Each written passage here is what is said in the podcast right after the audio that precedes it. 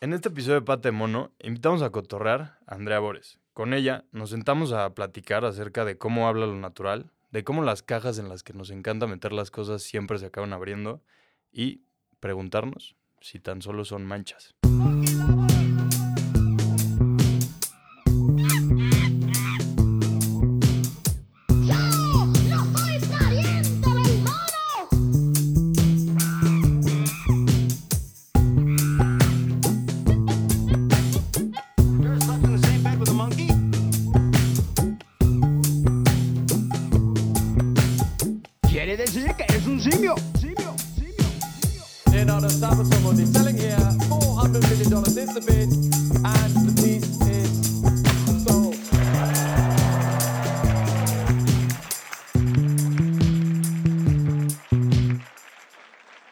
Bienvenidas y bienvenidos una vez más. Yo soy Diego Aramburu y estamos aquí en Pate Mono, este lugar en el que nos encanta cotorrear acerca de arte contemporáneo desde lugares diferentes y perspectivas distintas.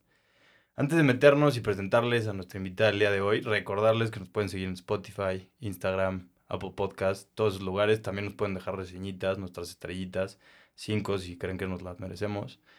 Y pues nada, gracias por seguirnos escuchando, gracias por seguir aquí en nuestra tercera temporada. Y hoy seguimos con nuestro especial de Salón Acme. El día de hoy tenemos nuestra invitada, está dentro de, eh, va a participar dentro del estado invitado, como nos platicaron hace unos episodios Álvaro y César. Em, el estado invitado es justamente este espacio en el que se le da a una curadora, curador, y se le invita a que enseñe lo que está pasando en la escena artística de ese estado, en este caso Ciudad de México. Y pues nada, Salón Acme, este 9 al 12 de febrero, no se lo pueden perder. Y el día de hoy, ahora sí, introduciendo a nuestra invitada de hoy, tienen ustedes nada más y nada menos, a- no es su primera vez en Salón Acme, es su segunda vez ya en Salón Acme, cumpliendo el ciclo, como nos decía Álvaro la vez pasada. Y pues nada, el día de hoy con ustedes, Andrea Bores, artista visual y lectora de lo natural. Andrea, ¿cómo andas? Hola Diego, ¿bien y tú? Gracias por la invitación. No, hombre, como siempre, un gustazo tenerte por aquí. Gracias por aguantarme tantito. Yo llegué tarde, he de confesar. Em, pero pues nada, ahora sí, metiéndonos a cotorrear. Em, Andrea, si viajas en el tiempo y te encontraras a Andrea de chiquita, como de 5 o 6 añitos, ¿cómo le explicarías lo que estás haciendo ahorita? Em, creo que le contaría que trabajo con materiales, con diversos materiales y juego con, con estos para ver cómo se comportan. Y estoy generándome preguntas alrededor de cómo se comportan estos materiales. Los observo. Me parece una descripción bastante acertada. y porque sí, justo creo que algo que me gustaba mucho de tu obra cuando lo conocí, que digo, sobre todo conocí como lo, lo que, ha- lo que has hecho recientemente, es como esa conexión que hay con lo natural y, y con, con, con los materiales. Creo que es algo de lo que más me encanta y creo que iremos llegando por ahí. Pero ahorita que decías eso, me, me da curiosidad. Desde chiquita siempre fuiste, o sea, esa Andrea que le explicaste ahorita, está jugando con la tierra y está jugando o no te llamaba tanto. Sí, pero creo que desde otros lugares tal vez, o mm, no sé, es que e- es muy raro porque en realidad desde, no sé, muchos amigos artistas siempre es como, no, desde niño dibujaba y desde, desde niño pintaba y tal. Sí, Y en mi caso no fue así, o sea, en realidad ahora entenderme como artista es algo muy extraño y muy ajeno a lo que creí que yo podía o debía hacer. ok, ok. Em, tal vez la única mm, imagen que tengo es, eh, mi abuelita me daba clases de pintura cuando era niña eh, y al parecer cuentan, porque yo no me acuerdo, pero eh, que yo estaba muy ansiosa como por pintar con los dedos, ok. como Sí, de, me "Sáquense desesperaba, pinceles". sí, sí, me desesperaba la idea de- del pincel o del lápiz y de seguir una eh, forma específica y me gustaba más bien experimentar con la materialidad de, Ok. de la pintura, que nu- nunca lo había pensado, pero, pero sí, probablemente desde ahí. Sí, ok. Porque sí, digo, hace mucho sentido lo que dices que no te pensabas como artista porque empezaste estudiando ingeniería mecánica, ¿no? Sí, estudié ingeniería mecánica como cinco semestres. Em, me gustaba mucho la parte de la lógica matemática y la, la física me gusta mucho, Em, pero como que me sentía muy estancada en mi vida en general, como que todo estaba muy... eh, Controlado. muy controlado totalmente. Entonces fui tomando decisiones un poco como para mover esos espacios y eso implicó que eh, decidiera estudiar o involucrarme en cosas que no era lo que yo sentía que, que, que era mi fuerte. Ok. Y, El sí. cual creías que era matemáticas y no como lo exacto. Sí, como, sí, como la lógica matemática. Y, Y es de donde ahí el cambio más- A diseño textil, ¿no? A diseño textil, ajá, y, y el, el- el interés por el diseño textil era en realidad por el material también, o sea, cómo se comportan las fibras, eh, la sensación de los diferentes materiales, eh, me encantaba, y digo, me sigue encantando, es parte de mi chamba también. Sí, sí, sí. Y justo leía en, ¿no? en tu portafolio que algo de lo que te interesó mucho cuando empezaste, supongo ya a verte como artista, igual como este entrecruce entre lo textil o la, sí, pues la materia textil y lo pictórico, ¿no? O sea, todas las ramificaciones que hay. Pues digo, al final los textiles siempre cuentan una historia, ¿no? También. Totalmente, es que creo que por la manera como llegué a eh, hacer arte o que mis piezas se entendieran dentro de ese espacio, eh, es como si logré vivir eh, esa diferencia entre que algo se entienda como textil y diseño textil y como algo que se entienda como arte y algo que se entienda como artesanía. Entonces, em, pues estas discusiones alrededor del arte textil que están como muy presentes en este momento, es como si lo hubiera vivido en experiencia propia, ¿no? Ok. Eh, cómo se leía mi trabajo en función de la técnica que yo estaba utilizando. Entonces, eh, ha sido muy interesante quien vio mi trabajo y pensó esto tiene un lenguaje pictórico y por lo tanto cómo se mueve, em, a quien eh, lo entiende como diseño textil y entonces qué implicaciones tiene. Y me encanta estar jugando como en esa Con línea las dos. desdibujada. Sí, creo que es, creo que es muy interesante todo lo que se puede cuestionar alrededor de simplemente de la técnica. Sí, totalmente, ¿no? Y, y digo, creo que lo padre de aquí es cómo la cuestionas tú desde, desde la manera en la que haces tus piezas, ¿no? Que creo que es, a mí me encanta mucho, me encanta mucho, ¿eh? Me gusta muchísimo, pero eh, porque justo, ¿no? Como que me gustó, ya una vez que me empecé a ver, meter a ver lo que hacías desde el principio, como que me gustó mucho ver la evolución, ¿no? Como desde eh, justo utilizar los textiles o y, justo por ahí lo ponías, ¿no? Como el textil, no como, como pigmento, ¿no? O sea, utilizarlo justo como, como si fuera justo el material que nos va a contar esa historia y ver como esas primeras eh, piezas que tenías, ¿no? Hay una que me encanta que se llama Cuerpo, Mm. que es como justo como una... sí. Qué Les digo que soy padre. un chismoso. Está increíble. Eh, como esta, que me encantó porque se ve como un cuerpo como, que se ve al mismo tiempo como frágil, pero Mm, como muy, no sé, lo sentí yo también como al mismo tiempo como muy duro, seguro. mm. Y aparte, digo, no lo vi en vivo, pero como que la impresión que te da en vivo debe ser que es muy frágil. Pero digo, ya me salió un poquito, pero lo que iba era ver esa evolución de que hay como una, casi una narrativa exacta ahí o algo medio figurativo que te está diciendo, ¿no? Desde el título y lo que estás viendo cuerpo a lo que haces ahora, ¿no? Que me encanta que es como mucho más libre y que varias de tus piezas, y no es que la gran mayoría, el nombre también se abre a dejarnos toda la interpretación, ¿no? Y que sea como carbón o añil o lago, esas piezas del lago me fascinan. Ah, Pero platícanos más de cómo ahora son esos procesos y cómo permites que lo natural hable por sí solo. Sí, pues, a ver, por un lado, em, sigue siendo una de mis intenciones mezclar estos dos medios, ¿no? Y seguirlos empujando. Em, a, tal punto en donde realmente no logres identificar si es pintura o si es, es textil. Entonces, sigue siendo como un camino para mí desde lo formal, como quiero seguir empujando em, el medio. Y está muy padre que recuerdes como esa pieza, porque es donde empecé a entender que el hilo podía ser un gesto de dibujo y después un gesto de, de pintura. Em, y esta, al principio sí estaba investigando estas cuestiones formales, pero también investigaba eh, el paisaje y las estructuras de la naturaleza y eso se mantiene, pero lo hacía de un modo muy controlado. Es decir, eh, identificaba un patrón y luego buscaba registrarlo con, em, con bordado, por ejemplo. Y entonces que cada puntada se volviera como esta unidad de información que generara este, este patrón, ¿no? Eh, y es también como una búsqueda para retrasar y para intentar entender en, en ese gesto de bordado, que se mantiene también, no es que lo haya dejado por completo.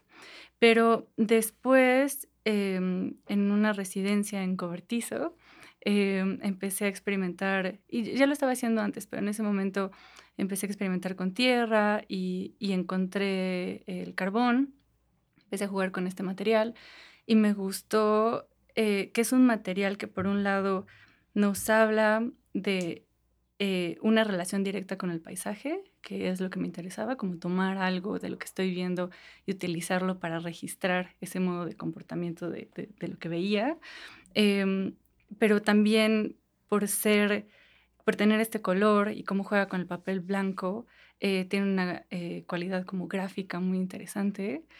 Em, y podía jugar entre materialidad, dibujo, pintura, pero lo más padre para mí fue soltar el control. Entonces, lo que era, em, como hago mis piezas, esas piezas, y- y se ha vuelto como una línea de proceso, es descifrar cuáles son las condiciones para que el material eh, pueda ir registrando como los modos en los que se construye eh, y cómo fijarlo también. Em, y en eso la investigación era la misma, pero de alguna manera estaba como soltando el que estuviera en mí tratar de descifrarlo por completo, sino que simplemente sucediera en ese momento y lo pudiera observar.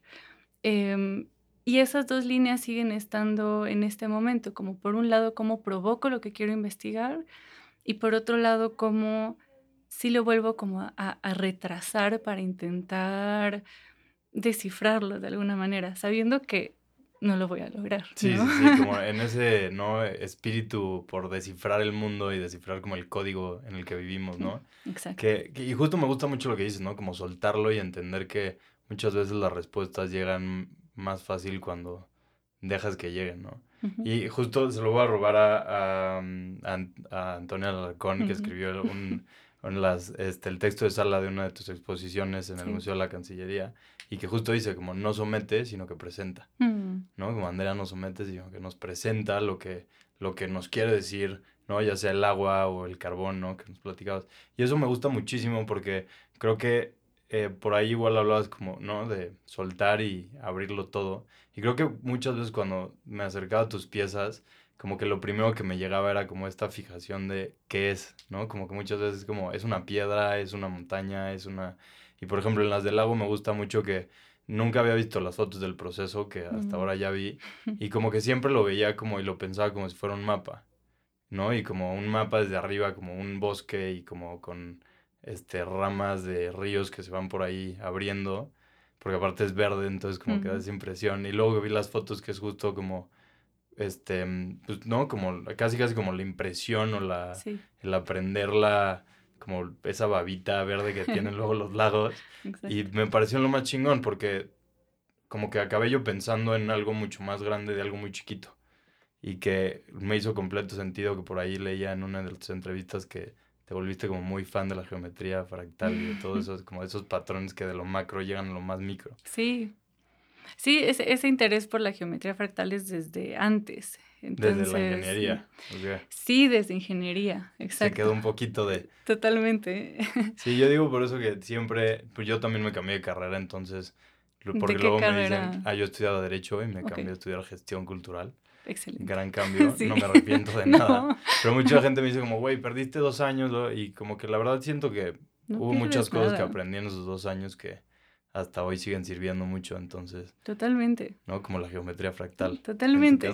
¿Qué es la geometría fractal? Platícanos un poquito más. Em, pues es esta geometría en donde hay un módulo, eh, una forma que se repite a diferentes escalas. Entonces no importa, eh, o sea, si te vas acercando vas a encontrar la misma forma y si te alejas también eh, y se repite al infinito, ¿no?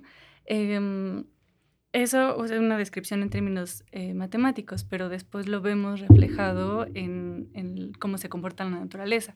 No con precisión, porque la naturaleza siempre está eh, como involucrando un factor de, de, error, ¿no? que es parte también de lo que me fascina, pero sí puedes ver, por ejemplo, cómo en una pequeña piedra eh, la manera como se conforma es muy similar a cómo se conforman las, las montañas. Y una de las cosas que me gusta, por ejemplo, de la geometría fractal es... Em, describe o ayuda a entender la imposibilidad de medir las costas. Okay. Porque cada vez que te acercas te encuentras con más información y entonces tiende a infinito. Y para mí eso habla también como del límite de qué tanto podemos conocer en realidad de, del universo, ¿no? Sí, si es que podemos conocer algo, ¿no? Si es que podemos conocer, si es que tenemos razón de lo que creemos que ya conocemos, ¿no? Sí. sí, sí, que justo a mí eso es un tema que me gusta muchísimo, como el, todos como estos cajas en las que metemos las cosas y que realmente, ¿no? Como dices, la naturaleza siempre está, y lo leía justo otra vez en una de tus entrevistas que dices como, por más que te tengas todas las características que un árbol tiene que tener, cada árbol va a tener una excepción. Sí. Entonces, ¿realmente hay un árbol? Exacto. Sí, eh, eh, y está súper relacionado con, con, mi investigación y con mis piezas, eh, en el sentido de, eh, por ejemplo, el paisaje siempre ha tenido que ver con un orden, ¿no? Eh, históricamente es cómo ordeno en este plano bidimensional lo que estoy viendo. Claro, sí. Y ese orden también ha estado muy involucrado con también un sentido de control sobre el territorio. Sí. Y en estas piezas que hago, que sí tienen una intención de paisaje, pero que no hay una única lectura, como platicábamos ahorita, ¿no? Que no es, puede ser una vista aérea, pero no necesariamente lo es. Uh -huh. Y no hay una lectura fija, sino quien se enfrenta a la pieza es eh, en donde se activa como ese mecanismo de intentar clasificar qué es lo que estoy viendo. Y con eso, eh, pues se vuelve evidencia de cómo conocemos como humanos. O sea, si hay una parte del el conocimiento como humanos en donde clasificamos para intentarnos mover, eh, pero esas clasificaciones pues las inventamos de alguna manera nosotros, sí, no sí, significa sí, que estén ahí. Sí, son más inventadas que nada, ¿no? Pero justo es lo que le da sentido y hace que en el 2022, 2023, sea lo que sea que eso signifique, igual sigamos, podamos vivir como en sociedad, ¿no? Creo, porque si no, pues sería un desmadre esto.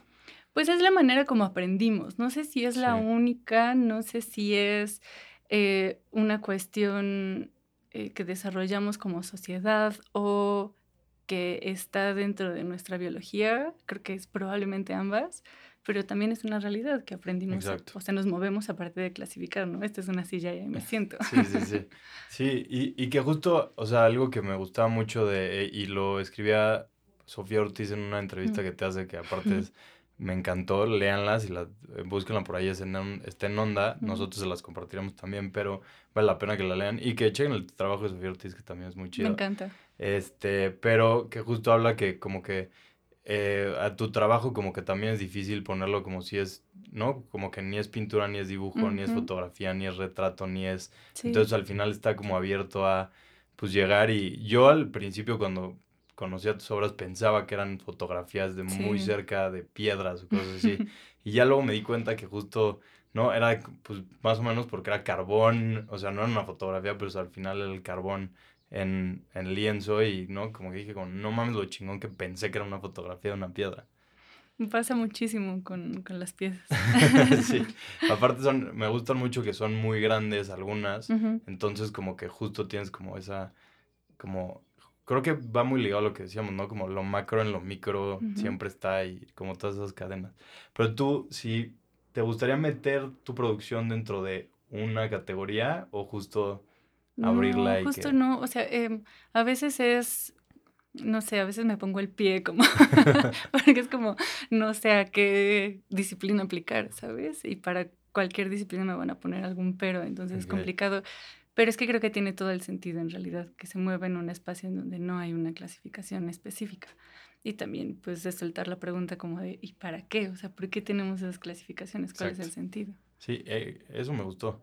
Eso me gustó mucho, justo como, pues, es necesario, o sea, de todas maneras vas a llegar y, y te va a gustar, ¿no? O sea, que justo en la entrevista con Sofía me gustaba mucho que ponías por ahí que como que tu manera de... eh, te gusta el arte gentil, como el arte Mm. que no... O sea, no es que exija, sino que te permite y te... te, te yo diría que te, sí, te deja que la experiencia que estás viendo es válida. Y que, pues, si el artista quería decir algo más, pues, la neta, ni pedo, ¿no? Sí, Que creo que yo siento que es la, la manera en la que hay que acercarnos al arte y que es la manera en la que le pierdes el miedo al arte, ¿no? Porque creo que justo la experiencia que vives, si le estás viviendo es por algo, entonces. Justo me gustó mucho escuchar eso de ti, como de lo que me gusta es que se acerquen y tengan un- la experiencia que tengan que tener. Sí, y es que además, pues esa fue mi aproximación, ¿no? Yo no venía del arte. Entonces, como creo que sí hay distintas capas de lectura y eso me interesa, como siempre ir excavando más y buscando qué más puede existir ahí, pero que cualquier primer capa con la que te relaciones con la pieza sea suficiente me parece importante. Sí, totalmente, totalmente. Y tipo, me gusta mucho justo como, creo que va ligado esto, como este afán de como acercar mucho al espectador a la obra. Hace, bueno, hace, iba a decir hace poco, pero fue en septiembre, ya no es tan hace poco. Pero hiciste, bueno, centímetros cuadrados, que tenías como esta pieza enorme y invitabas a la gente que iba a tu estudio a como fragmentar o desfragmentar, ¿no? La, la obra en escogiendo centímetros cuadrados donde ellos quisieran. Y pues platícanos más, ¿cómo se te ocurrió? ¿Qué Ah, pasó? estuvo increíble, estuvo increíble. Em, eh, pues es que normalmente es- eso hago con mis piezas, ¿no? Como em, hago piezas más grandes y luego las reencuadro. Y mm, sí estoy buscando ciertas formas en eso, sí estoy buscando como una mirada, una composición. Entonces pensé que podía ser interesante delegar esa responsabilidad artística también, ¿no? Y creo que hay como muchas cuestiones alrededor de esto. O sea, por un lado, em, me interesaba que pudieran empezar con piezas muy chiquitas, baratas, eh, y que también cualquiera, entre comillas, pero como que pudiera llegar y comprar un pedazo aunque sea chiquito, ¿no? Eh, y luego, pues es delegar un poco eh, el ejercicio artístico. O sea, yo no decidía en dónde terminaba la pieza. Y, y sí me sorprendió. Como que eh, yo creí que no había pierde de alguna manera, pero sí hubo muchas sorpresas de cosas que yo no habría elegido y de alguna manera es como soltar. Es ni modo, Pero ¿y esa como de también qué es mi pieza. de lo que escogían o? Ajá, de lo que elegían, como que de repente había eh, piezas con una composición que yo no entendía, Ok, ok. pero me parecía interesante que también eso haya sucedido y decir, sí, la firmo y es mía, es- y, está, y está bien también. Y la conversación que surgía es eh, de lo que me parece muy más eh, rico también, ¿no? Eh, el que alguien se acerque y empiece a contarme qué es lo que ve ahí. Y que creo que ese también es el ejercicio, ¿no? ¿Qué ves? ¿Qué ves? ¿Qué ves? ¿Qué estás viendo? Em, y además, dentro de los patrones de la naturaleza, estoy muy interesada en cómo también nos movemos como humanos, ¿no? Como masa humana. Em, y creo que esto fue como un pequeño guiño de, de investigarlo también. O sea, esta pieza, al final, con todos estos recortes, con todas estas ventanas, se vuelve un nuevo cosmos, un nuevo registro de decisiones humanas. Em, ¿Y le, le podías encontrar como alguna lógica a esos, o más bien, de momento no, pero estoy segura que puede responder a un patrón de otro tipo de comportamientos. Em, y sí, creo que, creo que fue. mm, Había cosas que me interesaban desde antes que sucedieran, pero también hubo muchas cosas inesperadas. qué, qué increíble, la neta. Yo me lo mucho. perdí, desgraciadamente, pero sí, desde que vi la, el anuncio de que iba a estar, algo que dije que seguramente iba a estar muy chingón, porque creo que lo que dices está muy interesante, como delegar la responsabilidad artística. ¿no? Y como, o sea, sigue siendo mi obra, pero te invito a que la acabes tú. Soltar el Eso control. Sí, soltar el control. Y, que, y que justo como que, ¿no? Lo que decías ahorita, ¿no? De preguntar como, ¿y qué es lo que ves aquí, ¿no? Y como esa, lo que hablamos, ¿no? Pues nuestra, ¿no? Seres racionales que somos, lo que sea que eso también signifique, eh, como que nos encantan las narrativas dentro de las cosas. Y me encanta en el texto de Antonio Alarcón que escribe y hasta el final, ¿no? Pone como, eh, puede usar otras palabras, pero pone como, eh, porque vemos tormentas, vemos cielos, vemos nubes, vemos lo que sea, pero ¿y si solo son manchas? Totalmente, totalmente. A mí, yo también estoy fascinada con, con, con esa parte que escribió Antonia. Eh, de hecho, después le escribí, o sea, para robármelo para mi propia declaración de artista, porque me hace mucho sentido. O sea, sí, sí pueden ser, sí, eh, sí pueden ser tormentas, tal vez se asemejan a eh, formas celulares, pero también, también sí son solo manchas. Exacto. ¿No? Como, a ver, no nos vayamos tan lejos. Es mucho más simple de lo que queremos, ¿no? La vida es mucho más simple de lo que queremos, ¿no? Como que eso me encanta justo de el acercarte a tu obra. Y platícanos que ya aquí cerrando, perdónenme, yo llegué tarde, por eso se quedará por aquí. Pero eh, además de tus deseos de la pata de mono que ahorita llegarán en unos momentitos, Ujú. de Salón Acme, ¿qué es lo que vas a presentar? O... Ah, pues eh, Fabiola Isa me invitó a participar en esta eh, exposición como el estado invitado. Eh, yo no soy de la Ciudad de México, soy de Toluca, pero está muy interesante lo que Fabiola está planteando alrededor de cómo entendemos la Ciudad de México. Em, Sí, claro, ya Toluca, la neta es que... pero no solo Toluca, sino como la Ciudad de México se vuelve de alguna manera, no un centro, sino como, eh, yo lo pienso como eh, una neurona tal vez que busca conexiones con Sí, que lo que está atrae, ¿no? alrededor Y- y, de alguna manera atrae, ¿no? Y, y eso es lo que está planteando, bueno, eso lo digo en mis palabras, ya lo explicaré distinto, pero eso es lo que está planteando con, con el estado invitado. Y pues todas las artistas eh, tenemos como una visión sobre el paisaje, una postura sobre el paisaje. Entonces, ahora estoy investigando sobre eh, fenómenos de turbulencia y que está asociado también como a fuerzas termodinámicas y es una manera de visualizar el paisaje y los comportamientos de la materia en el mundo distinta. Em, distinta quiero decir como a cómo se ha, ordenado el paisaje Sí, claro. históricamente. Em, y pues ya será una sorpresa lo que ven ahí.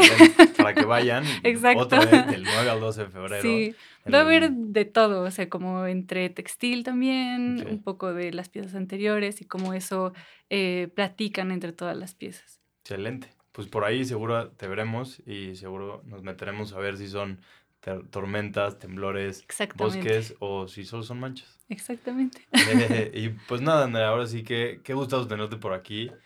Muy buena platicadita, muy buen cotorreo. Muchas gracias. Em, tus tres deseos a la pata de mono, por favor, antes de irte. Mis tres deseos, eh, tenía que pensarlos y no los pensé, entonces van al vuelo, pero a ver, em, un deseo eh, ahí cruzando la línea de lo personal, pero eh, me deseo como, o sea, ser gentil y considerada conmigo, con mis miedos e inseguridades. Batallo mucho y, y creo que está padre encontrar como otros modos de acompañarme. Sigue siendo uno de mis grandes deseos. 100%. Sí, creo que to- a todos nos caería bien ese deseo. Estaría lindo.